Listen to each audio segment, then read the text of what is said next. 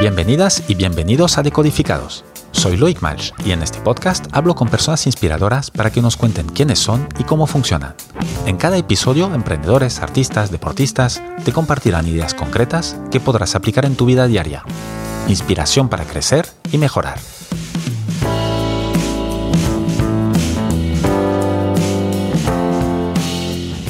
Mi invitada de hoy es Clara de Nadal Trías. La puedes seguir en Instagram en Clara de Nadal Trías, todo junto. Clara es periodista, cool hunter y speaker de tendencias. Observa y escucha el mundo y la sociedad de consumo de manera diferente para encontrar las tendencias que explican qué ocurre hoy, qué vendrá mañana y qué quieren los consumidores. Periodista de formación, Clara de Nadal Trías ha colaborado con medios de, como Condenas Traveler o La Vanguardia también estudió diseño de moda y cool hunting y ha trabajado con marcas como Custo Barcelona o Pimki. Clara también imparte clases de cool hunting en varias escuelas, como por ejemplo Elisaba, la Universidad Ramón Llull o LSI. Desde su agencia Cool Hunting Lab, Clara ayuda a marcas, empresas y particulares a conectar más y mejor con sus clientes a través de la comunicación, la creación de contenido y la investigación y el análisis de tendencias. Clara, buenos días y muchas gracias por estar en Decodificados. Muchas gracias a, ti por invitarme, es un placer. Me gustaría, antes de empezar, que nos explicaras una frase tuya que creo que, que, describe muy bien lo que haces, ¿no? El secreto no es ver más, sino mirar diferente. ¿Qué quieres decir con esto?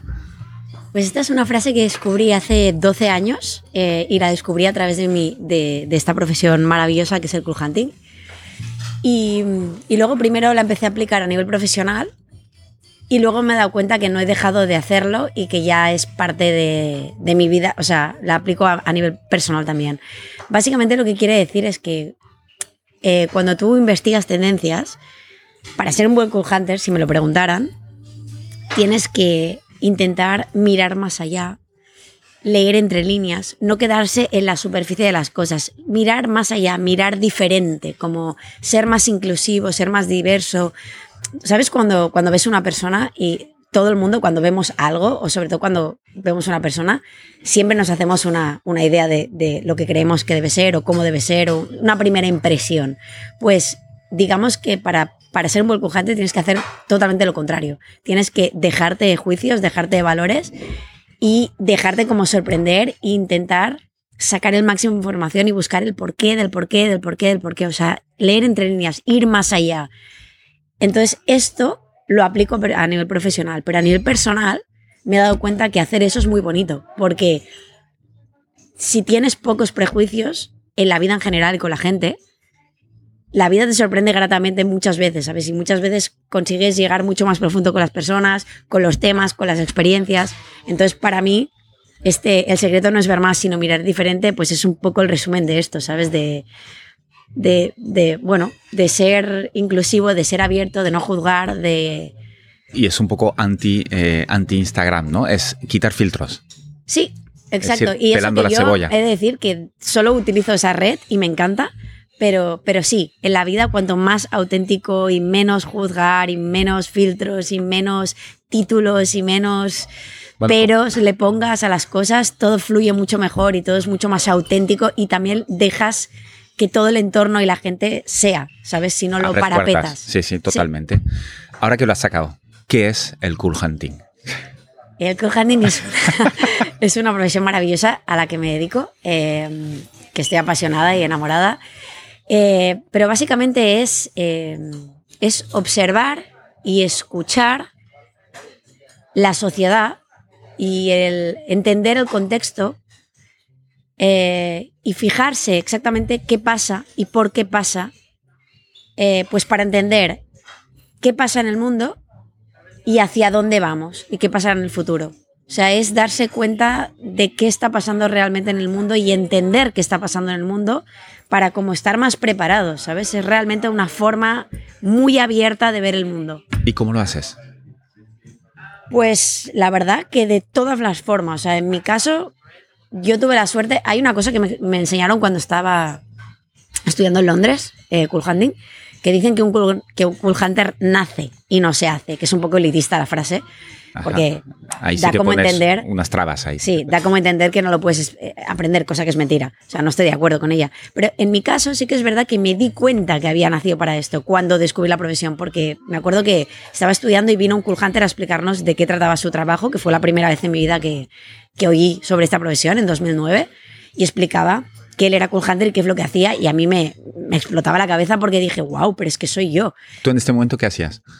Yo en 2009 en ese momento estaba, eh, por un lado, trabajando con un diseñador de moda de aquí de Barcelona que se llama Josep Abril, eh, trabajando como periodista escribiendo y a la vez estaba estudiando un máster en, ahora se llama LCI Barcelona, pero anta- a- antaño se llamaba Felicidad Duche y estaba haciendo un máster de diseño y comunicación de moda. Y entonces vino pues un, un cool hunter a, dar una charla y yo me quedé alucinada. Y entonces básicamente pues eh, esto, ¿qué hace? O sea, ¿qué hago? Qué es lo que decía él, ¿no? Pues básicamente estás todo el día observando, eh, todo el día escuchando, tienes que espiar conversaciones. Básicamente es una forma de mirar el mundo, de, de mirar y observar el mundo, pero todo cabe en ello, es decir, viajar, eh, ir a exposiciones, ir al cine, leer revistas, fijarse en los detalles de las cosas, pero en los detalles más pequeños de las cosas, o sea, en el cómo alguien se dobla el pantalón o se pone el botón de una camisa o en el gemelo o, o cómo selecciona los pendientes o cómo se sienta al lado de su novia o, o cómo cruza las piernas cuando habla por teléfono. O cómo compra, qué recorrido hace cuando compra, eh, qué lleva puesto cuando compra, si lleva o no lleva bolsa de usar y tirar, eh, cómo tira la gente las cosas a la basura, absolutamente todo. Cómo se lee, cómo se ve, cómo se vive, cómo se oye, todo. Y tú estás atenta a esto todo el rato. Es decir, ahora mismo que estamos eh, grabando en un lugar, por cierto, muy bonito que has escogido tú, el, el Sir Víctor en Barcelona, el, el bar del hotel. ¿Estás atenta a todos estos detalles? Sí. De los clientes que hay, que son la mayoría extranjeros, de los camareros. Eh, ya me voy a poner presión, ya me estoy sintiendo mal de mí. de- Sí, pero no es a nivel ojo clínico de... O sea, todo lo contrario de buscar el defecto, to- o sea, todo lo contrario, es buscar el detalle. Por ejemplo, ahora me estaba fijando cómo has roto el azucarillo, por dónde lo has roto, todo, por- porque yo me di cuenta con esta profesión, una cosa que, que me encanta, que es que todo detalle trae información. Y de hecho, hay otra cosa que me encanta, que es el, el lenguaje no, verba- no verbal, que me acuerdo que cuando estudiaba periodismo también lo estudié en la carrera, hice como una optativa que me, me apasionó. Y a veces no somos conscientes, todos, de cuánto hablamos sin hablar. ¿Sabes que dicen que la moda es, es una forma de expresión sin palabras? Es una forma, porque tú a través de la moda puedes, puedes expresar muchas cosas, pero para hacerlo fácil, tú puedes explicar, tú puedes, por ejemplo, puedes mostrar quién eres o quién no quieres ser, o puedes inventarte un personaje, porque uno puede ser de una forma, pero se viste a propósito de una forma para parecer otra, o al final es un lenguaje. Pues todo, o sea, hasta las no elecciones son elecciones, ¿sabes? La frase esa de, en plan, no escoger ya es una elección. Pues esto es una cosa que, que ya sabíamos, ¿no? Pero que aún me he dado más cuenta con esta profesión, que todo lo que no se dice y todo lo que parece que no se ve trae mucha información. Y entonces es como que es todo apasionante. Entonces, por eso para mí, yo cuando miro, me fijo en todo y en todo el mundo, porque hay tanta información escondida en lo no obvio que, que me encanta. Y luego muchas veces también me gusta explicar mi profesión como el copiloto. ¿Sabes? O sea, el piloto tiene que estar como atento a la carretera. El copiloto es el que está disfrutando del paisaje y como el que se permite. No sé, yo creo que es el o que más. mirando a lo lejos, no el coche delante, sino tres o cuatro más adelante. Es, es el que realmente tiene esa visión 360 de todo. Es un poco esto. ¿Y qué haces con esta información? Pues mira, con esta información, primero, la. me- soy como una esponja, primero. Ajá. Escucho, observo de- y la siento de todas las formas que se pueda llegar a explicar. Eh, la trago, la, la, la siento, la, la saboreo, lo que sea. Luego con toda esa información se queda dentro mío y es como que dejo que fluya.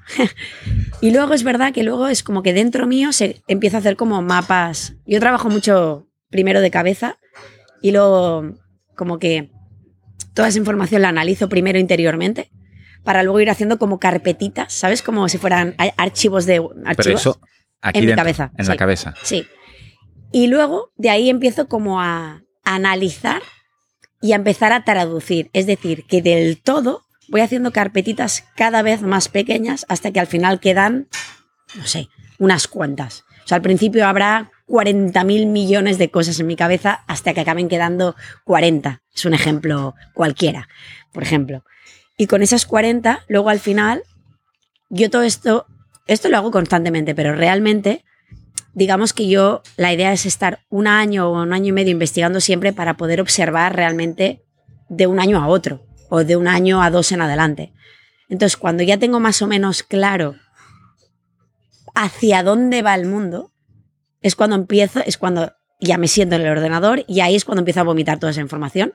Y entonces realmente creo una presentación de tendencias, o sea, un trend report o una presentación de tendencias muy visual que tiene imágenes, palabras, vídeos, sonidos, colores, formas, absolutamente todo, para para poder ejemplificar luego a nivel de artículos, a nivel de presentaciones orales, a nivel de conferencias, a nivel de masterclasses, a nivel de clases, a nivel de, cualquier formato en la que yo luego presente mi trabajo, a nivel de, un, un, reportaje para luego entregar a una empresa, a un cliente, lo que sea.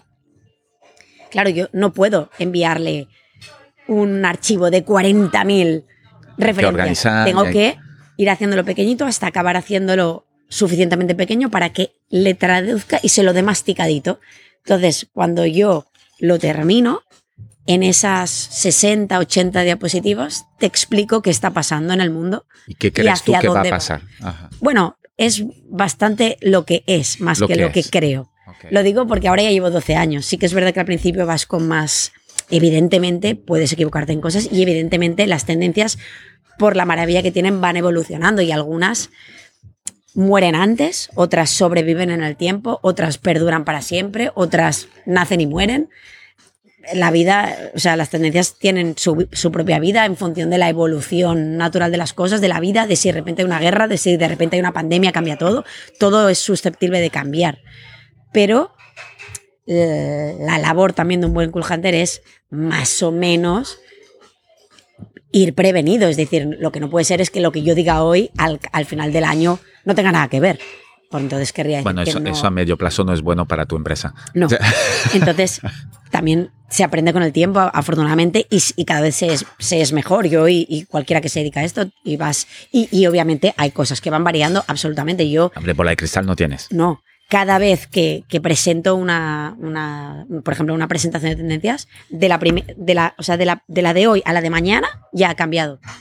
¿Y cada cuánto lo presentas esto? Porque todo este trabajo de investigación, de estar macerando toda esta información, se hace, ¿tienes cada año un momento del año que lo haces o va variando? Bueno, la investigación es continua, diaria, pero sí que es verdad que...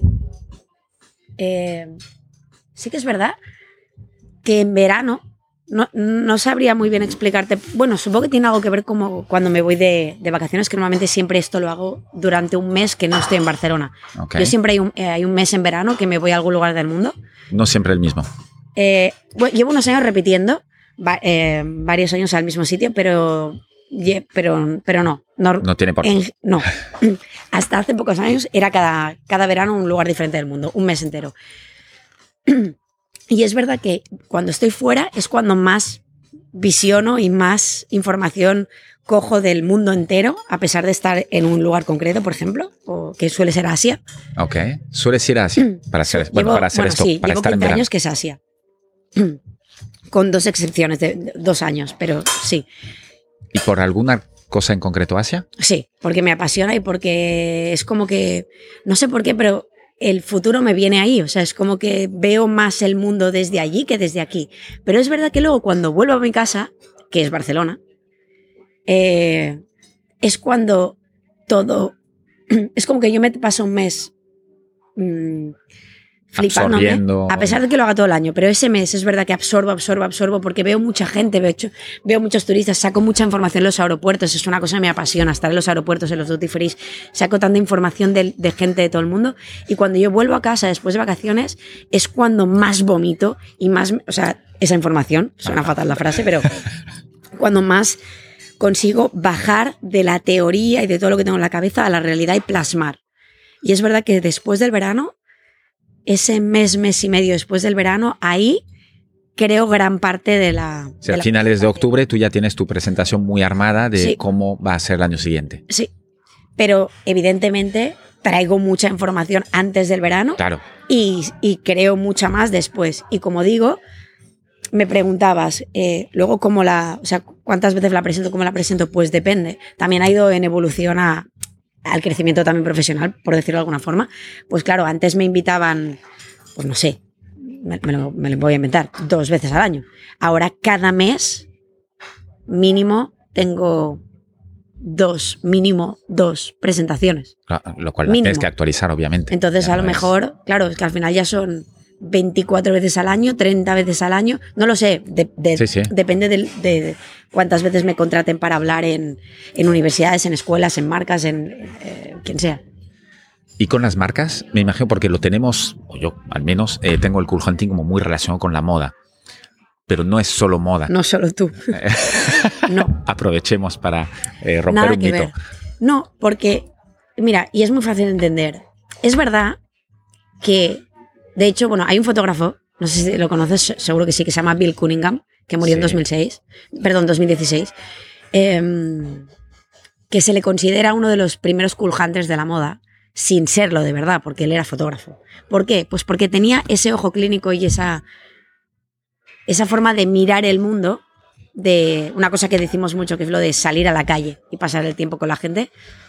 Y él pasaba mucho tiempo en la calle, igual que yo también soy muy de pasar mucho tiempo en la calle y andar y andar y andar y observar. Y él también lo hacía. Él lo hacía para luego hacer sus fotos, pero él era experto en hacer fotos de detalle. De hecho, se hizo famoso, entre otras cosas, porque más allá de hacer buenas fotos de street style, de, de celebrities y gente y tal, él a lo mejor le llamaba la atención, pues, eh, el- por ejemplo, un hombre de un abrigo.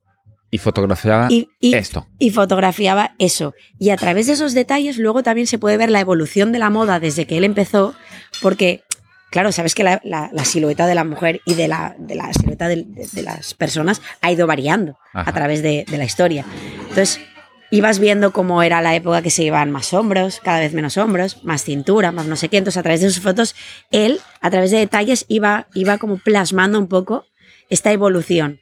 Y tenía como ese ese amor al detalle que, que a mí también me gusta y que creo que es importante en esta profesión, por ejemplo, en muchas, pero en esta también. Sí, sí, esta es de lo más importante. Por ejemplo, pero eh, a nivel de moda, sí que es verdad que tú cuando buscas tendencias de moda, es decir, buscas, eh, lo que haces es buscar patrones de repetición, que se llama, que tú buscas, pues por ejemplo, los que se, cuando yo trabajaba en Londres, en una agencia de, de investigación de tendencias de moda, ¿qué haces? Pues miras, eh, vas a festivales, desfiles, todo lo que tenga que ver con moda y haces fotos, fotos, fotos, fotos, fotos. Lo mismo que yo te digo, ¿no? Y sacas 40 millones de fotos y luego esas fotos las vas haciendo en carpetitas para ir viendo cuántas veces se, repeti- se repite.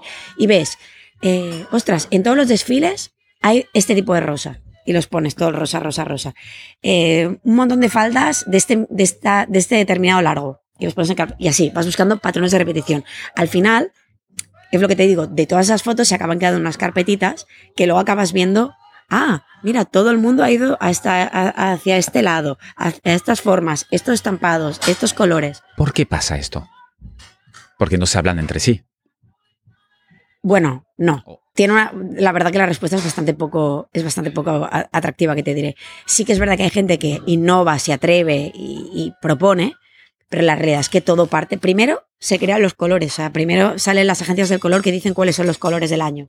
Y todo el mundo que tienen que, que para sacar ese color ya han hecho un estudio del mundo para ver cuál es el, el mood del, mun- del mundo. O sea, no es casualidad que pongan No es que este año- escojan no, un color. No, no, no. Cada color habla. Por ejemplo, el año pasado el color, entre otros, ¿eh? pero el color de seleccionado era el Berry Peri, que es aquel color que era como un irisado liláceo, que tenía mucho que ver con el metaverso, todo lo del Internet, la vuelta a los años 2000, todo lo que ahora estamos viviendo. Y ahora el color que, uno de los colores que acaba de salir es una especie de granate cereza, Es decir, para el 2023 Sí. es granate cereza. lo- entre otros, pero el color que han seleccionado es una especie de, de- creo que es el hot pink, me parece que se llama. A mí no me lo preguntes. Es uno de ellos. No, no estoy muy segura si el hot- pero me ha venido muy rápido. Pero bueno, es como una especie de granate, pero tiene mucho que ver con lo que está pasando en el mundo, no es un color al azar. Es un color que se ha escogido teniendo en cuenta el estado anímico del mundo, lo que está pasando en el mundo. Eh, bueno, entonces primero se escogen los colores y luego son los que son. Entonces todo el mundo tiene acceso a eso. Entonces todas las marcas ya van con una predisposición de colores que ya está establecida. Tú si quieres puedes proponer la tuya, pero ya hay unos colores que han dicho que son los que van a estar por ahí. De ahí que luego Zara lo saque y tal, lo saque y tal, lo saque, porque es el mismo. Es más, hay una numeración del color que te dice cuál es, por eso todo el mundo tiene el mismo. Entiendo que un Zara, H&M, Uniqlo, eh, eh, más que innovadores en este sentido, son más seguidores, ¿no? Pero Totalmente, pero bueno, también puede, no, pero también, también, innovan y cada vez más. Claro, pero seguramente en sus departamentos de diseño también innovan. Pero bueno, y luego ya van las telas, que esas telas ya van en función de los colores que ya han salido. Entonces, claro, luego todo el mundo tiene acceso a ese, abanico de telas, a ese abanico de colores. Entonces, es un poco como que esto es lo que tenemos y con lo que tenemos luego la gente crea. el de mercado ya está supeditado en muchas cosas. Y luego, evidentemente, habrá quien cree desde cero, habrá quien, eh, por ejemplo, es un poco como que vengan los 70, pues es un poco porque lo que te digo, unos y otros se van viendo, pero claro, tiene mucho que ver. Si a ti te sacan telas que tienen mucho que ver con los años 60 o 70. Encima ponen colores que lo son. Bla, bla, bla, bla. Todo eso va hablando y va creando como un, embudo, ¿sabes? Digamos, un embudo que acaba pareciendo. Por eso la gente dice, pero es que parece que todo el mundo haga lo mismo. No, no es que lo parezca. es que es, ¿sabes? Luego, aparte, están los que creen y hagan su historia, pero no es casualidad que todo el mundo esté usando el mismo rosa, porque está ahí. ¿Y esto se aplica en todos los sectores? Esto es en moda. Esto es en moda. Esto es en moda, pero es lo que te decía. Yo no me dedico a buscar, que lo he hecho, no me dedico a buscar tendencias en moda. Yo lo que hago es dedicarme a buscar cuáles son las tendencias del mundo, hacia dónde va el mundo, qué está pasando en el mundo ahora, por qué y hacia dónde vamos. Entonces yo, teniendo en cuenta lo que ha pasado antes, entendiendo lo que pasa ahora, puedo encontrar más fácilmente hacia dónde vamos en el futuro.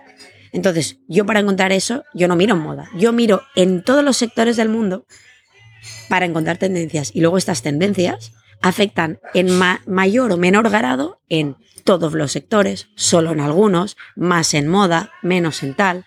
Es por eso que luego dices, ah, ostras, pues veo los colores iguales en los packaging, en la arquitectura, en decoración, en moda, en la hostelería, en joyas, en... Claro, pues porque luego esas tendencias afectan en mayor o menor grado en uno o en todos los sectores o en ninguno. Depende de cada tendencia. es decir, que a ti tú puedes tener clientes desde, obviamente, marcas de moda a marcas de gran consumo, eh, eh, joyas. Claro, porque las tendencias son las que son. Y luego esas tendencias, luego puedes o no utilizarlas, que eso es otra historia. Habrá gente que diga, no, no, es que yo quiero seguir la línea. O es lo que yo digo, las tendencias porque son importantes. Primero porque te ayudan a estar como más preparado para el futuro, pero sobre todo porque tú luego escoges si las quieres o no utilizar. Si tú sabes que tal cosa está pasando en el mundo, por ejemplo, si a ti te beneficia en tu negocio, hombre, es interesante que, que a lo mejor la utilices porque te beneficia a la hora de crear tu producto o servicio porque sabes que el mundo está necesitando eso o está queriendo eso. Al final, buscar tendencias es buscar necesidades faltantes en el mercado. Entonces tú, según cómo te interesa, primero te interesa tenerlas en cuenta y saberlas. O sea, primero te interesa saberlas, luego tenerlas en cuenta o no, depende de tu negocio. Pero si realmente quieres dar a tu consumidor, por ejemplo, lo que sabes que necesita, hombre, pues seguir la tendencia te beneficia o no. O a lo mejor precisamente te interesa no seguirla o crear la tuya propia o crearte tu propia historia. Pero sin duda lo interesante, por eso yo lo digo, ¿por qué es interesante saberlas? Pues porque es interesante saber. Luego tú ya haces lo que quieras con esa información, pero cuanto más sepamos, mejor, ¿no?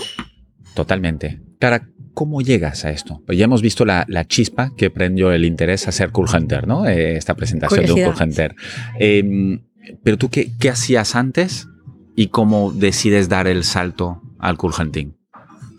Pues yo antes de estudiar cool hunting y antes de dedicarme a eso, claro, yo era periodista y escribía sobre, sobre todo sobre moda, sobre viajes y sobre gastronomía. O sea, estilo de vida, esto que ahora se llama estilo de vida, que es como la parte divertida de la, de la, vida, ¿no? O sea, el ocio, eh, todo esto. Em, y, y, mucho de moda, es verdad, pero porque llevo 17 años vinculado al mundo de la moda, eh, en, en, todas las pasarela, adelante, detrás, diseño, lo que sea. Si has trabajado en muchas facetas de la moda. Eh, pero bueno, básicamente escribía porque me, apasiona escribir y hacía colaboraciones en tele, en radio, en tal, en cual. muchísimo en digital, tal. Pero bueno, yo, yo estaba sin periodismo, también trabajaba en televisión. Y entonces fue cuando me, me apasioné por el mundo de la moda. Y entonces es que básicamente fue sin querer, porque estudiando moda, queriendo estudiar más moda, yo empecé a estudiar todo. Antes de hacer el máster, eh, pues ilustración, patronaje, corte y confección, modelaje, eh, ilustración. Pero esta quería, todo. ¿Querías producir moda en algún momento? Sí, yo de hecho tuve mi marca de pieles un tiempo. Y lo que pasa es que me costaba tanto producir que al final tenía que poner tan caras las piezas y era una época que era suficientemente, o sea, era muy joven y, o sea, yo ni siquiera, o sea, yo no iba a invertir en eso, entonces al target al que iba era bastante difícil que pudiera invertir en eso. Quizá ahora sería otro momento. O sea, a lo mejor ahora pensaría diferente, pero en ese momento era como que me... Era, era complicado. Pero es verdad que me veía, pues lo mismo que escribiendo, no me veía solo escribiendo, ni me veía solo diseñando y estando con la máquina de escribir, que me- de, coser que me encantaba. Ni me veía solo mm, viajando para escribir sobre artículos. Era como que quería todo, o quería más, por decirlo de otra forma. Y cuando descubrí el cool hunting, creo que lo que más me apasionó, entre otras cosas, aparte de que saciaba mi curiosidad, era que podía hacer todo. Era como una mezcla de todo. Era como que tenía parte de viajar, pero luego tiene parte de, de de- analizar y, y fliparme. Tenía parte de sentarme en el ordenador y plasmar a nivel de foto. Tenía parte de salir a la calle a hacer fotos. Tenía parte de hablar con la gente. Tenía parte de. No sé, era como que unía todas las cosas que me gustan en una. Y, y ahí, pues fue cuando dije, ostras, es que esto me apasiona, quiero saber más. Eh, me fui a Londres a, a- a estudiarlo. Claro, porque esto aquí, 2009, estamos hablando de 2010, ¿existía esto? No. Aquí Claro, no existía para. O sea, aquí no se podía estudiar. Por lo o sea, en Barcelona y en Madrid no se podía porque lo miré. Y, y en ese momento, donde había más eh, espacio para, era pues Londres y Estados Unidos, sobre todo. Y, y San Martín siempre, quien le gusta la moda, pues. La y al que no le gusta la Martín, moda, sí. siempre es como Central San Martín, ¿no? Quien, quien, quien le gusta la moda sabe quién ha estudiado ahí, era como un referente. Y me fui y vi que se podía estudiar allí y que era factible y allí me fui. Y al volver, la verdad que pues fui a, a tope. Y luego también es verdad que me ha costado muchos años hasta que he creado mi curso, pero cuando yo, estu cuando yo quise estudiarlo era muy difícil estudiarlo y había Hombre, no todo el mundo. no había Primer- nada de, de- de opciones aquí y las dos, tres personas que yo conocí aquí, digamos que no me tendieron la mano, literalmente. O sea, porque las escribí Ajá. y no me tendieron la mano. Y, y quizá era una mezcla de curiosidad por querer saber más y encima la dificultad de que parecía como que era como difícil que hizo que yo voy a ir a por todas. O sea, voy a ir por todas y voy a, voy a intentar ser la mejor y, o, o- o lo máximo que pueda. Y, y eso, o sea, entre que me apasionó, que quería saciar la curiosidad y que encima era como difícil en ese momento encontrar estudios de eso, era como que aún más ganas tenía. En vez de achicarte, al contrario. te- sí, te- te- en mi caso, sí. Y el. Y cómo. primero era muy difícil estudiarlo y formarte. Entonces no quiero saber trabajar de esto. Y más como freelance, porque no existe, oye, me voy a una empresa a trabajar de Cool Hunter. eh, ¿cómo, ¿Cómo consigues tú? Claro, estamos hablando de 2010, hace ya más de 15 años, que tú ya eres una de las Cool Hunter de referencias aquí en España. Este, este camino, este trayecto, ¿cómo, cómo fue? doloroso y, no fácil. Pero bueno, es verdad que soy bastante tozuda y quien la sigue la consigue. Y la verdad que podría decir que todo lo que he querido conseguir en la vida y todavía me falta por conseguir, puede ser que haya cosas que no consiga y seguro que hay cosas que no he conseguido, pero las ganas no me faltan. Entonces, yo además soy bastante, bastante no, muy amiga del fracaso. Es decir, si estoy aquí es también por todas las otras veces que he fracasado y todas las veces que he fracasado me han servido para llegar donde estoy hoy. Así que es parte del proceso. No es agradable, pero está muy bien y aprendes mucho. Y te sigues equivocando de nuevo. Así que me quedan muchos fracasos por, todavía por, por, por, por hacer y muchos, espero, éxitos que conseguir.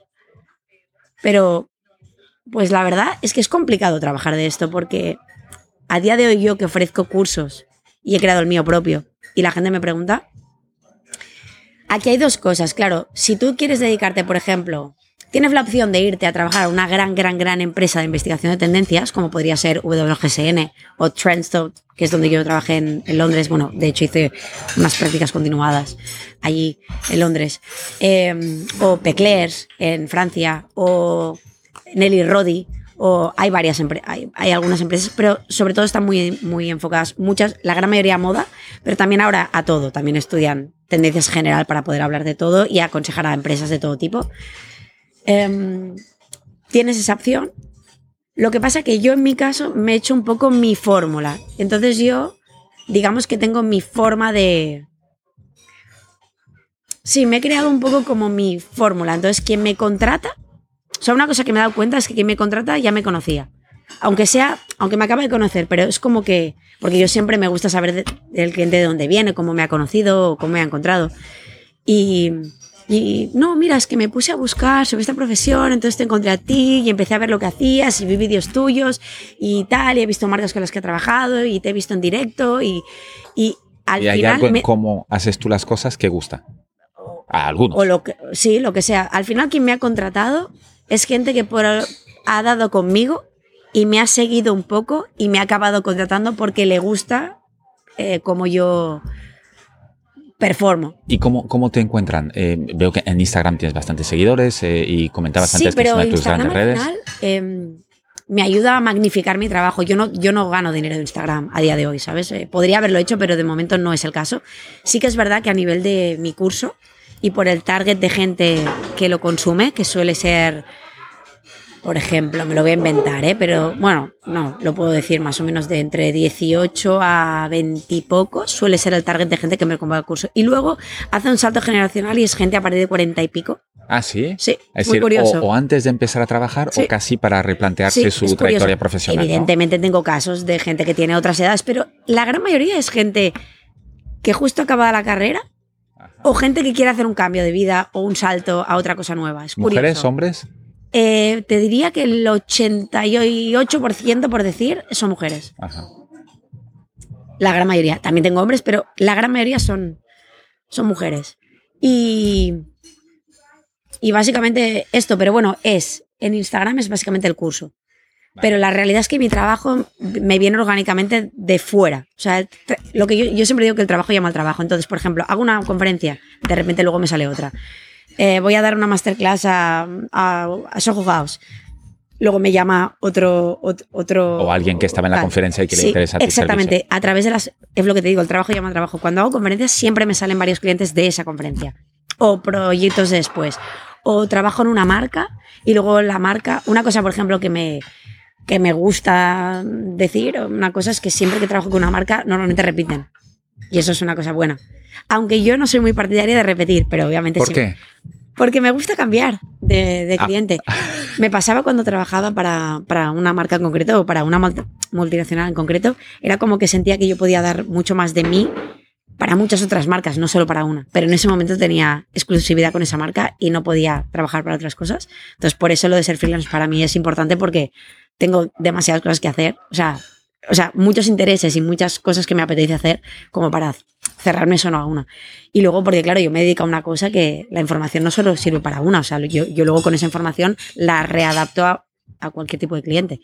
Y es, sería una pena que todo lo que yo, yo me refiero o un call hunter haga se quede para una marca solo, un cliente solo.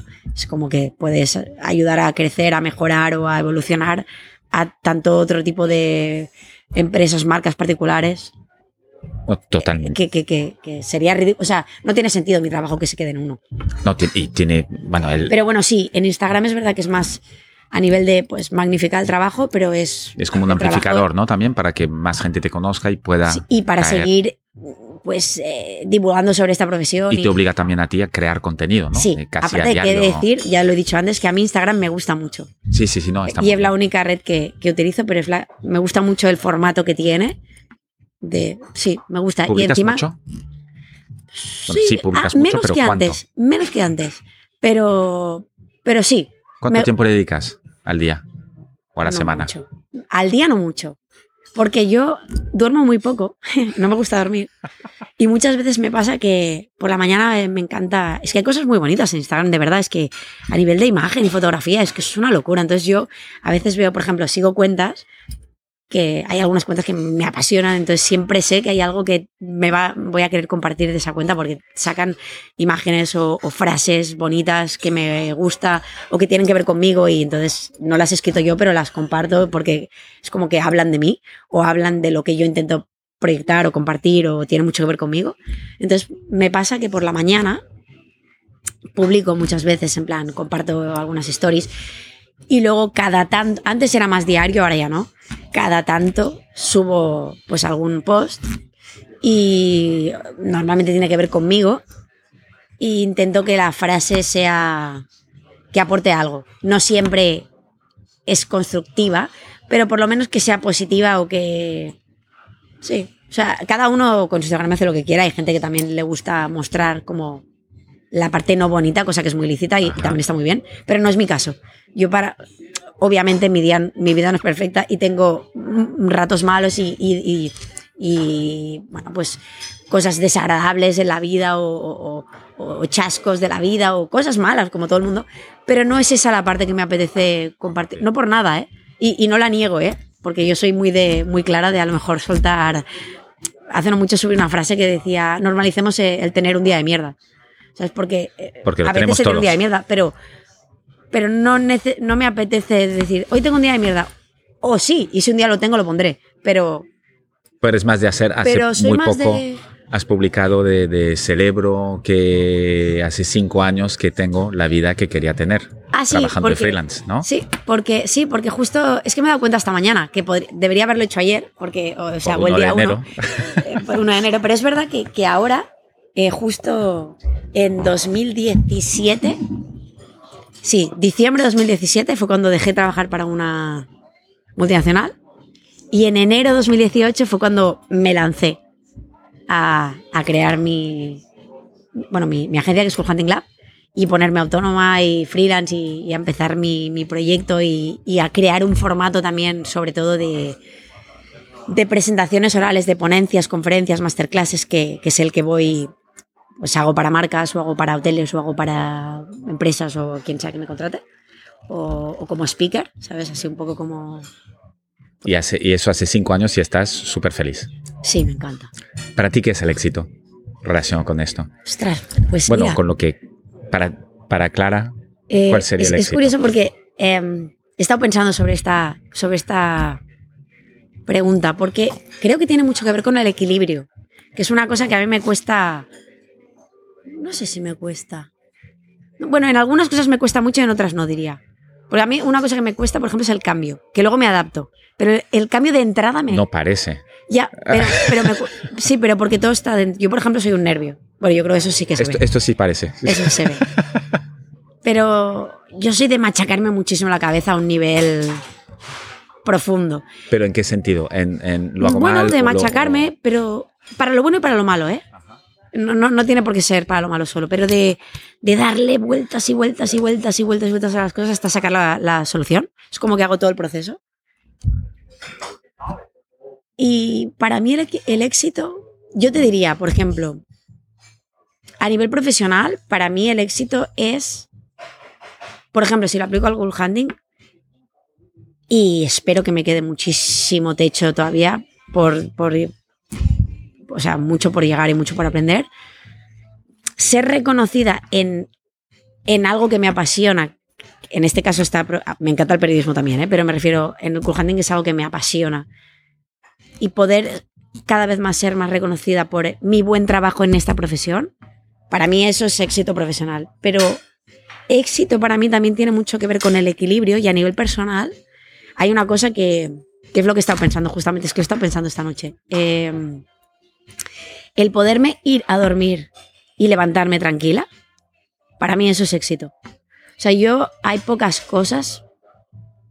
O sea, cada vez estoy aprendiendo y hace un tiempo a arrepentirme cada vez menos de, cosas, porque al final es una elección que he tomado.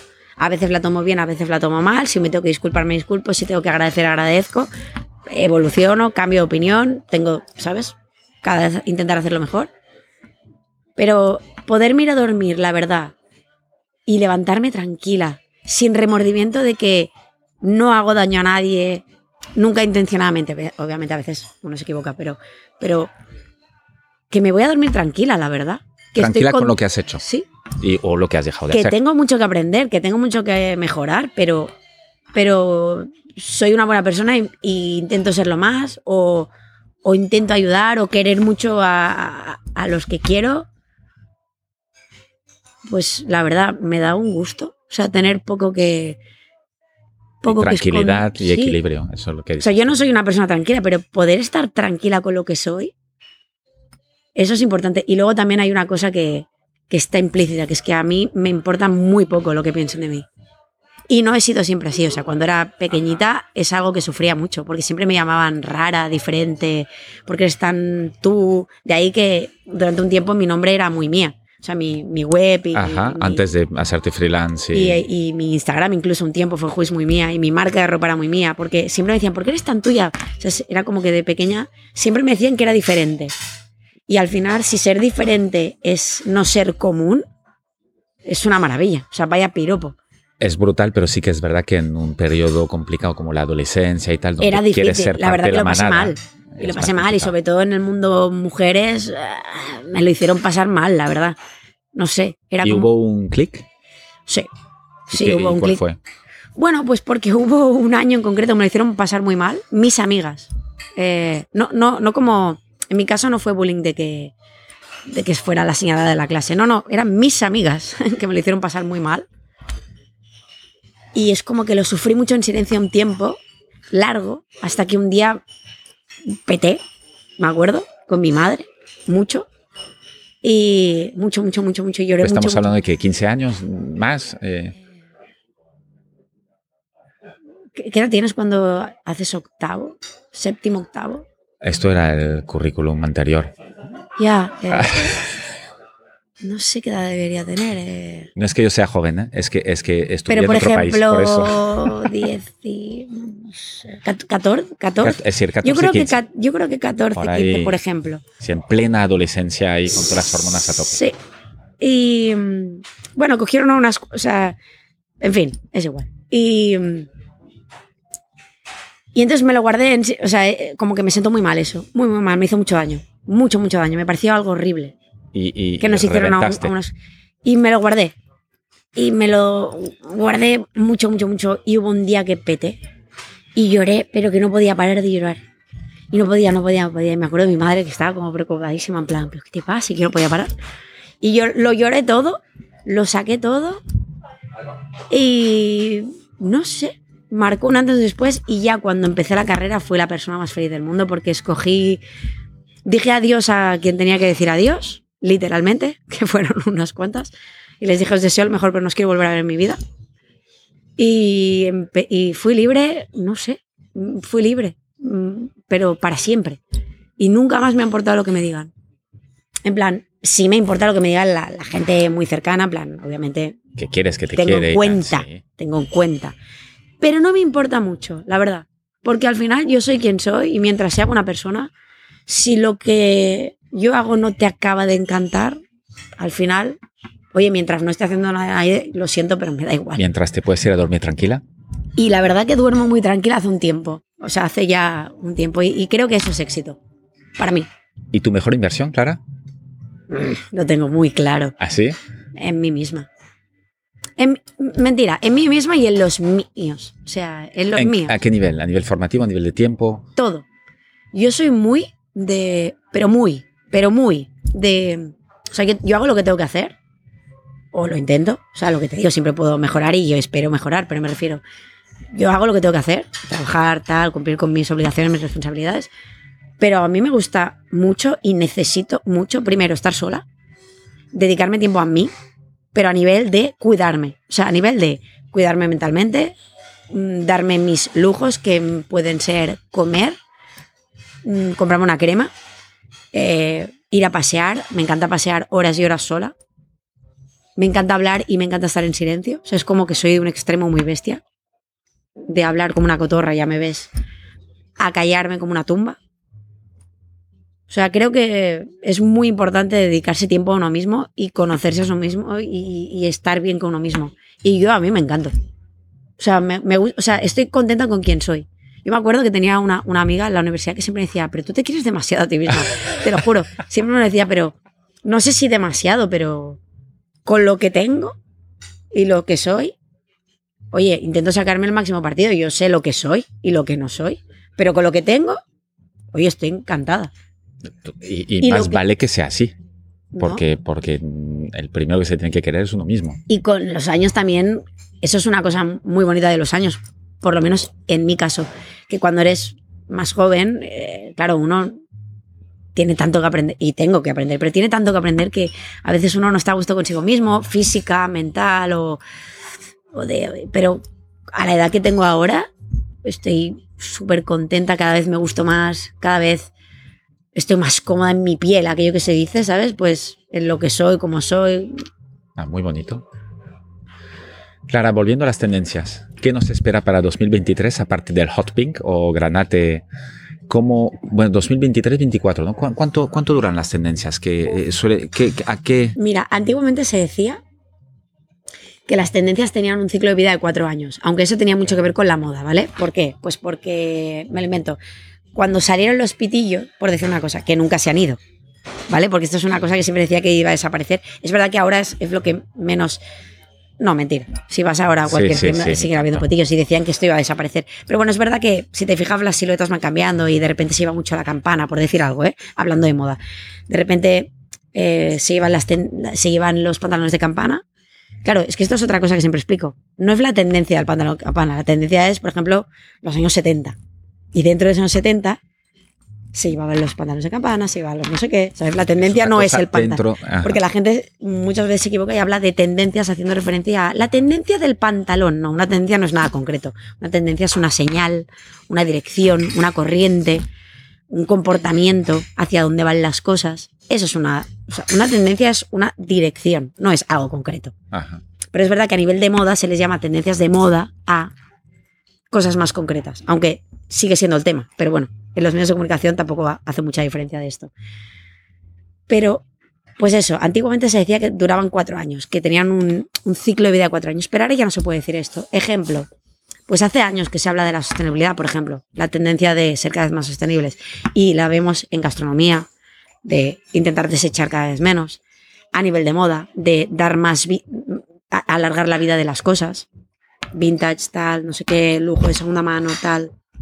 Es, es, es muy importante. Yo estuve, estuve en, el, en el podcast eh, Alba García Bertos de Bicom, no sé si la conoces, y justamente hablaba de esto, de intentar eh, cambiar de varias maneras, pero una era transformar una economía lineal en circular. Absolutamente. Es, bueno, esto es una de las cosas que hablo, por ejemplo, en, en mi conferencia, que, por ejemplo, ahora el día 10 doy una en el Soho House. Esto es una de las cosas que hablo. Y es no solo de moda, ¿eh? No, no, Porque no. también tuve a Mauricio Badía de Hanun, que son muebles de madera y tal. En y mi casa, yo soy dijo, una- una Eres una fan gran- de esto. Pues mira, y dijo exactamente lo mismo pensando un poco en el futuro de, de su sector. Dice, eh, yo creo y quiero que no solo en muebles, pero sino en todos los que fabricamos cosas, es nuestra responsabilidad luego que se hace cuando Bueno, se desecha. Es que hemos venido, desde la revolución industrial, hemo- hemos, como. La, la- historia de la vida ha ido hacia siempre más y mejor y más rápido, y es un poco. Era la cultura del desecho, ¿sabes? De, de- de crear, desechar, crear, desechar. Y ahora, por la evidencia del cambio climático, cómo está el mundo, las guerras que están haciendo, el desabastecimiento de un montón de cosas, el, el- el aumento del precio del gas, de, un montón de cosas está haciendo que tengamos que cambiar la, moda- la, la- la forma en la, en la que vivimos porque el mundo no está bien. Es, No aguanta. Se está viendo, el, el mundo no está bien. Entonces, obviamente, es lo que te digo, ¿por qué es interesante darse cuenta de qué pasa en el mundo y por qué y hacia dónde vamos? Pues porque podemos prevenir, podemos ir haciendo, buscar, yo siempre lo digo, buscar futuros mejores, crear futuros mejores. Si sabemos lo que, de dónde venimos, qué está pasando, podemos hacer que el futuro sea mejor para todo, en todos los sentidos. ¿Sabes? Para las personas, para el mundo entero, para los animales, para, para todo. Y esto es una tendencia, lo que dices, Y tú, esto ya es- no son cuatro años, esto ¿no? ya es una tendencia. Claro, entonces, ¿cuánto dura? Ah, no lo sé, espero que, pa- espero que para siempre. Pero luego hay otras, hay otras que son más espontáneas o son más golosas que aparecen. Hay veces que a lo mejor, por poner un ejemplo, una película crea tal impacto y se hace tan viral que impacta al mundo de una cierta forma que hace a lo mejor que algo empiece a pasar o algo se empiece a hacer.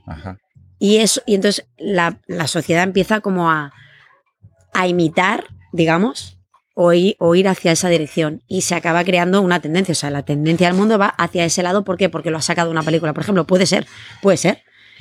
Y a lo mejor es algo que es como tan espontáneo y tan goloso que a lo mejor se acabe diluyendo en el tiempo y a lo mejor deja de, de, hacerse. O sea, empieza siendo una tendencia y acaba haciéndose moda hasta que llega un momento que ya todo el mundo ya lo conoce y desaparece. Ahora que dices esto de que, de que hay factores que influencian obviamente eh, las tendencias y la moda, también me imagino que los, los propios eh, cool hunters también influencian a su manera lo que decías antes de los colores. Oye, alguien saca, eh, pues Nelly Roddy saca cada año su catálogo y todo el mundo lo sigue. ¿En qué medida provoca la tendencia o la, o la, o la analiza y, solo es el mensajero? Sin duda también provoca. Sin duda. Es más, de los que dentro de los grandes influenciadores, también de los que más influencian, porque al final son privilegiados que tienen mucha información incipiente desde el principio. Es lo que te digo, como, claro, por ejemplo, yo siempre digo que juego con ventaja, pero porque, claro, yo, yo es como que mi trabajo se trata en, estar todo el día investigando. Claro, si tú tienes, por ejemplo, una marca de ropa, ya tienes suficientemente con tu trabajo y tanto trabajo que tienes, que a lo mejor, y, y, digamos, estar atento a tu nicho de mercado y a tu mundo y a tu cliente y tal, que a lo mejor se te escapa. Eh, o sea, no puedes estar investigando todo, todo el rato porque suficiente trabajo tienes con, con, con ¿sabes? Con, con, tu empresa como para encima estarte fijando en todos los otros más temas. ¿Me explico? Te explicas perfectamente. Ahora eh, acabo de tener un problema que se me ha apagado el vídeo. Eh, así que los que escuchan no se van a dar cuenta, pero los que miren sí. Eh, tendremos que hacer un parche. por, una, por una chorrada que no he conectado el portátil. Pero bueno, bueno ya pasa. Lo vamos a reenganchar. Mira que estaba justo al lado y estamos de vuelta. Vale, ya está, perdón. Entonces, el, para 2023 hay hasta tendencias, eh, unas más de largo recorrido, como es la sostenibilidad y tal, al, eh, el color, que ya este es más, es más corto. ¿Alguna otra cosa más? Sí, te podría hablar de dos. Por ejemplo, mira, hay una cosa que es muy interesante y es que eh, hace un tiempo o sea, en, la historia de la vida siempre se han reivindicado temas. O sea, siempre ha habido temas que. ¿Qué pasa? Que eh, van habiendo temas en la historia y cuando crean incomodidad es cuando la gente empieza como a, ponerle palabras y empieza como a, manifestar desacuerdo o acuerdo, lo que sea. Pero poco a poco, si realmente crean desacuerdo es cuando la gente empieza como a manifestarse. Y durante mucho tiempo era como que han habido, ha sido cíclico. Pero ahora veníamos de un tiempo hablo sin poner años concretos, ¿eh? pero digamos que veníamos de unos años en los que no se reivindicaba tanto, no se hacía tanto esfuerzo. Y ahora, hace unos años, podríamos decir desde 2015, 14, 15, que cada vez se ha pasado más del dicho al hecho, es decir, que ya no vale con que las cosas pasen y yo me quejo y ya está. No, la gente empieza a levantarse y mostrar desacuerdo, o sea, protestar. Protestar. Entonces, em, yo a esto le llamo speak up, que es como levantarse y alzar la voz. Pues cada vez hay más esta tendencia. Y te pongo un ejemplo, em, o te pongo dos ejemplos. A nivel de feminismo, por ejemplo, eh, claro, hemos pasado de, o sea, el feminismo, por desgracia, hace como muchos años que es una lucha. Pero bueno, ha ido mostrándose de diferentes formas. Y a raíz de un cierto hecho, pues por ejemplo se empezó cada vez más a poner encima de la mesa hasta el punto de que se crearan mensajes de We should be all feminist, por ejemplo, la famosa camiseta de Dior, o manifestaciones literales como la que hizo Carla Befer encima de una pasarela, o colonias que se llame, hay una que se llama Her Story, la historia de ella, o plataformas por y para mujeres, como los antiguos gentleman clubs, que antes eran solo de hombres, cada vez hay más. Y esto no es tan, o sea, esto es muy nuevo. O sea, la gente ahora igual dice, no, no, si lo piensa, hace muy poco tiempo que empiezan a haber plataformas y espacios por y para mujeres. Antes lo normal era que estuvieran para hombres. Y en, y en todos los sentidos. Eh, aquí Exacto. en Barcelona hay, un- hay unos cuantos, como por Exacto. ejemplo programa, eh, Mujeres eh, del Mundo Digital, el All. Women Tech, que programa solo para ¿Cuántas veces mujeres. hemos oído en, un- en los Oscars, por ejemplo, el discurso de que alguien gana tal y se reivindican más papeles para mujeres, más directoras mujeres, más no sé qué, más papeles que no solo sean la típica. Todo esto, ¿no? Pero, por ejemplo, ahora, algo importantísimo que está pasando. Pues eh, la chica esta que mataron, iraní, Sí. eh,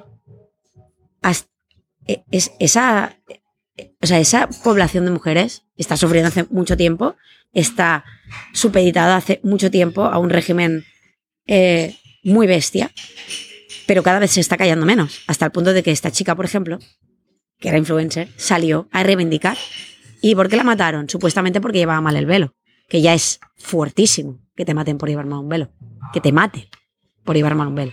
Aunque fuese verdad que llevaras mal el velo, Es una entra cosa dentro, Imposible de entender. es una cosa surreal, es una cosa salvaje, es una cosa horrorosa. Y la mataron. Su excusa es por llevar mal el velo. O sea, no, hay- no, es- no existe excusa ninguna. Es una barbaridad. Pero ¿qué pasó? El mundo no se quedó callado. ¿Y qué empezó a pasar? Que se empezaron a cortar la coleta. Y ahora, y ahora ha ido más allá. ¿Ahora qué pasa? Que no sé si te has fijado que esto es lo que empezaron a hacer, sobre todo mujeres, celebrities y cada vez más gente conocida como para dar más visibilidad. Y luego gente también de a pie que se iba cortando la coleta públicamente para manifestar cuando supuestamente el pelo es una cosa que no se puede mostrar allí. Y no solo lo mostraban, sino que se cortaban la coleta en público y lo dejaban grabado. Y encima, ¿ahora qué ha pasado? Que ahora los hombres, algunos, valientes, han empezado a apoyar la causa, que ya era hora también, que seguro que había, pero, pero no solo apoyarla interiormente, no, no. Y no sé si has visto que otra de las cosas que se hace es que cuando pasan al lado de un... No quisiera equivocarme, pero creo que el nombre es un imán. Es que lleva como una Sí. especie de, de sombrerito. Pasan por al lado y le tiran el... el- el- o sea, van En corriendo y le tiran el, el gorrito este que lleva en señal de protesta. De un poco querido decir, oye, no te respeto por esto que estás haciendo. Que esto es un acto O- de valentía brutal. Exactamente. Por eso, pues cada vez más la tendencia de levantarse y hablar y no callarse, sino mostrar con hechos descontentos o temas de los que no se está de acuerdo. Y esto es un ejemplo. Y luego otra tendencia de la que cada vez está creciendo más, que es muy positiva, es el... Hay un estudio que yo, una empresa que yo me encanta, que se llama Agencia Cerraquino, que, que es un- un- una agencia de investigación de tendencias que está en el País Vasco.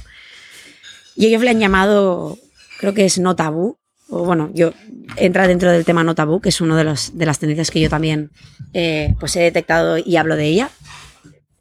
Y, y precisamente es empezar a, a verbalizar y visibilizar temas supuestamente incómodos. Ejemplo, la salud mental, el hacerse mayor, el uso indiscriminado de selfies, eh, sobre todo que luego fomenta esta obsesión por la perfección que de una forma lamentable ha derivado en un montón de, de inconformidad y, malestar entre los jóvenes, aumento de suicidios. Es decir, cada vez se está normalizando el hablar de cosas que siempre han existido o que, o que se tiene que hablar, pero no se hablaban porque estaba como mal visto hablar. O, por ejemplo, el bofetón de Will Smith. Esto hace referencia, por, por ejemplo, a lo que se le llama la toxicidad masculina, Ajá. que es que, ahora no quiero que parezca como que aquí no sé, ahora, esto es una cosa que hablo últimamente y parece como, o sea, no, no quiero que parezca que ahora que se peguen las mujeres, ni mucho menos, pero quiero decir, está mal, o sea, siempre se ha visibilizado Pero- que los hombres cuando se enfadan se pegan. Tal cual, es que es un ejemplo malísimo. Exacto, ¿Cómo perdona, se gestionan no, las se cosas? no se tienen que pagar los hombres, no se tienen que pagar las mujeres, no se tiene que pagar nadie. Pero, para que, para que se me entienda, o sea, quiero decir, o sea, no se tiene que pegar nadie. Pero no es que esté mal que se peguen los hombres. O sea, que a ver, que por pegar se puede pegar todo el mundo. No es que solo se puedan pegar los hombres. Aquí se puede pegar todo Dios. El tema es que no se pegue nadie. Pero es como que estaba normalizado que los hombres, es un decir, ¿no? O sea, lo estoy Sí, sí, sí, eh, que se, se- se resuelven, se resuelven problemas a hostias, lo que se dice. ¿Sabes? Pues no. Y eso es un ejemplo O sea, malísimo para la sociedad en general, no para los hombres. Pero eso visibilizó una cosa que ocurre, que es que a veces la gente se pega o entre hombres se, se pegan y está como que, bueno, entre hombres está bien visto. No, está mal visto. Y encima lo vio todo el mundo. Entonces, está mal, eh, se pega quien se pegue. Y sí Pero- que es verdad que hay esta Pero que no está peor que se peguen dos hombres o dos mujeres. me Totalmente. No, no, ¿Sabes? no. Lo que pasa que es como el que hecho de... parece como que si dos mujeres se pegaran es como, no, no, está mal. si- En, to- en cualquier hombres, mujeres, mujeres, yo. mm, Y es verdad lo del speak up, ¿eh? que, que cada vez y hay más marcas y hay más, eh, desde cada uno, desde su particular lugar y su pequeño granito de arena, es más... eh, eh, Ponerle palabras y, sí. y, o sea, no solo un sentimiento, sino que realmente mostrarlo. O sea, levantarse y alzar la voz, pero a nivel verbal y de. Y de comunicación, Y de packaging y de todo, y de todo. Nosotros, a pequeño ejemplo, eh, yo aparte del podcast, tengo una, soy socio de una empresa de, de viajes educativos en el extranjero, de British Summer, y el año pasado, en el catálogo que publicamos cada año, decidimos poner un sello. Eh, tuvimos una- un debate bastante corto, eh, ponerlo o no, que defendía los valores intrínsecos en los que, que- que- que creíamos, ¿no? Eh, y no era un tema de marketing, porque por, a veces por el target que uno tiene, dice, oye, pues igual no les va a gustar. Pues si no les gusta, que no vengan. Que era no al fascismo, a cualquier tipo de discriminación por eh, eh, sex- sexual, eh, eh, no al racismo. Y, y son estos pequeños gestos que yo creo que como sociedad, si cada uno va haciendo un poco lo suyo y dice, pues mira, yo creo en esto. Y no transijo por temas de marketing o económicos o tal, porque realmente es, es, es un valor intrínseco como persona y como empresa que queremos que haya para esta sociedad. Y sí, y sí que es una tendencia, creo que el- espero que esté para quedarse, como el- la sostenibilidad, y eso ayuda. Yo creo que, yo creo que sí. También porque es como que el humano siempre quiere más. Y creo que en el momento que se atreve ya a dar el primer paso. O sea, hay un tema que a mí me apasiona, que siempre lo digo, que es la estupidez humana. Porque el humano es. Esto daría para otro podcast. Sí, pero me encanta, es un tema que me apasiona. Pero luego, por otro lado, el humano también tiene eso, ¿no? Que en el momento en el que si le das, si le das Sí, hay el círculo virtuoso y vicioso. Si Por eso, empiezas pues sí, el virtuoso, entonces si le das funciona. ahora la oportunidad de hablar, raramente le vas a volver a callar, ¿sabes? Sí. Entonces, a ver, también puede ser que pasemos, como bien pasa con estupidez, al extremo opuesto de ya pasarnos, pero esperemos que, Esperemos que no. que sepamos lidiar con ello, pero creo que las injusticias no se deberían callar y cada vez menos. Y a día de hoy la tendencia indica eso. Clara, algunos libros, películas que nos quieras recomendar. Ostras, muchas. Pero mira, a mí una que me impactó mucho, mucho, mucho en su día, no es nueva, es Big Fish. Ajá. Me impactó mucho. Eh, a nivel del libro, este verano leí un libro que es eh, La vida tiene un plan eh, perfecto para ti. ¿De quién es? Bueno, lo pondré en las notas, no te preocupes. no, no, te lo digo ahora mismo porque eh, venía preparada. Sí. La vida tiene un plan perfecto para ti y es de Maud Anakoua. Y una lectura que te cambiará para siempre. Y dice cosas como. Me gustó mucho leerlo porque dice cosas útiles. Aprendí cosas. Por ejemplo, aprendí una cosa muy curiosa que, no, que nunca había. que no sabía, que es eh, las tres eh, leyes de, de Sócrates. Antes de decir algo en la vida, sobre todo una tontería, pero antes de decir algo, que son, si son, o sea, antes de preguntar algo, tú tienes que preguntarte, antes de decir algo a quien sea, ¿esto que voy a decir es verdad? O sea, ¿estoy absolutamente convencido de que esto que voy a decir es verdad? Dos, ¿esto que voy a decir, estoy absolutamente convencido de que es bueno? ¿Es algo bueno decirlo? Y tres, ¿es útil? Si no es, si no es verdad, no es bueno y no es útil, es mejor no decirlo. Cállate. Y esto es una cosa que yo no sabía y pensé, ostras, qué simple. Tampoco voy a decir que ahora me paso el día pensando en ello, pero oye, a veces cuando me acuerdo, pues está bien. Y, y ahora que vivimos en este mundo también de tanto cotilleo y de tantas cosas, De y tanta inmediatez sería, de todo. sería muy bueno que a veces, me la aplico a mí misma, ¿eh? pero me refiero, dijéramos, oye, ¿esto que voy a decir aporta? Porque si no aporta y no estás seguro si es verdad y encima no es útil y no es bueno, no lo digas, oye, porque Hombre, creo que con eso nos salvaríamos de, primero, muchos programas de televisión que no aportan nada. eh, eh, No, y de muchos además, problemas eh, también a eh, veces, de, ¿eh? de- o de herir antes de... de la infoxicación, de que la mayoría de las cosas no son verdad. Eh, sí, son tres reglas muy sencillas, pero que aportarían mucho. Y luego hay un documental que a mí es, me, me dejó realmente... Pienso mucho en él porque me pareció una cosa maravillosa, que es el, lo que el pulpo me enseñó. Ah, es muy bonito. Mira que es sencillo, ¿eh? Que, es, que, que- que lees el, el, el script y dices, ¿cómo puede Me ser? pareció, primero, no tenía ni idea, me imagino con mucha gente que lo habrá visto, de que podía llegar a, a forjarse una relación. Ya no digo de amistad porque habrá gente que dirá X, da igual, pero una relación de, de eh, como confianza, porque Sí, la, sí. la acaba viendo entre un pulpo y, una, y un ser humano. Y luego creo que trae un aprendizaje detrás eh, alucinante. Y luego ah, yo que soy de, llorar fácil, o sea que me emociono mucho con las cosas en general. Yo voy por la calle y veo una pareja, mm, yo que sé, que se da un súper abrazo y, me emociono. Te lo juro, a mí las cosas bonitas me emocionan fácil, soy súper y con la edad más. Em, pues, pues me pareció súper bonito, lloré un montón con... oh, y aparte el final no me lo esperaba, es aquello que pensabas que era eterno el pulpo. Pues no. Pero no. Spoiler alert. Y me pareció muy, muy bonito, eh, muy, muy bonito ese, ese documental. No, lo es. Y es, y es muy inesperado, es lo que dices tú. Muy inesperado, que vas viendo y dices, pues no puede ser. Y ya llega un momento que ya te olvidas del no puede ser y disfrutas de la, de la relación que tienen. Sí, sí. Clara, para ir acabando, eh, porque me quedaría a charlar aquí todo el rato, pero, pero igual nos echan del restaurante. Eh, si pudieras poner delante de todas las escuelas una, un mensaje en una lona gigantesca para que lo viera todos los que pasan delante, todos los que entran, que salen, ¿qué pondrías?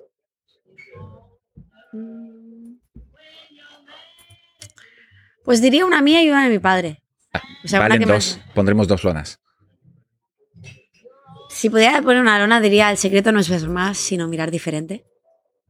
Porque yo, cuanto más diferente miro, más, más, regalos bonitos me llevo de la vida y de las personas. ¿Sabes? Y, y luego mi padre, mi padre y mi madre, pero creo que la frase la siempre la dice mi padre, es que la vida es para los valientes, sea, o sea, dure lo que dure la vida, ¿sabes? O sea, la vida mientras sea vida es para los valientes, o sea, en plan, ya que la tenemos hay que vivirla, ¿sabes? Y, Y aprovecharla. y aprovecharla. Así que Clara, muchísimas gracias. Ha sido un placer. Me lo he pasado muy bien. He aprendido muchas cosas eh, de tendencias y de no tendencias. Muchísimas gracias. muchas gracias a ti Chao. por dejarme hablar e invitarme. Chao. Muchas gracias por haber escuchado este episodio hasta el final. Te quiero pedir una cosa más antes de que te vayas. Puntúa el podcast y ponme un comentario. Te tomará solo un minuto y me ayudará un montón para poder continuar con más entrevistas inspiradoras. Hazlo ahora, que ya sabemos todos lo que pasa cuando lo dejamos para más tarde. Es muy fácil, se hace desde la cabecera general de Decodificados en Spotify, Apple Podcast o cualquier otra app donde estés escuchando este podcast. Nos vemos en el siguiente episodio. Mientras tanto, sé feliz y cuídate. Un abrazo.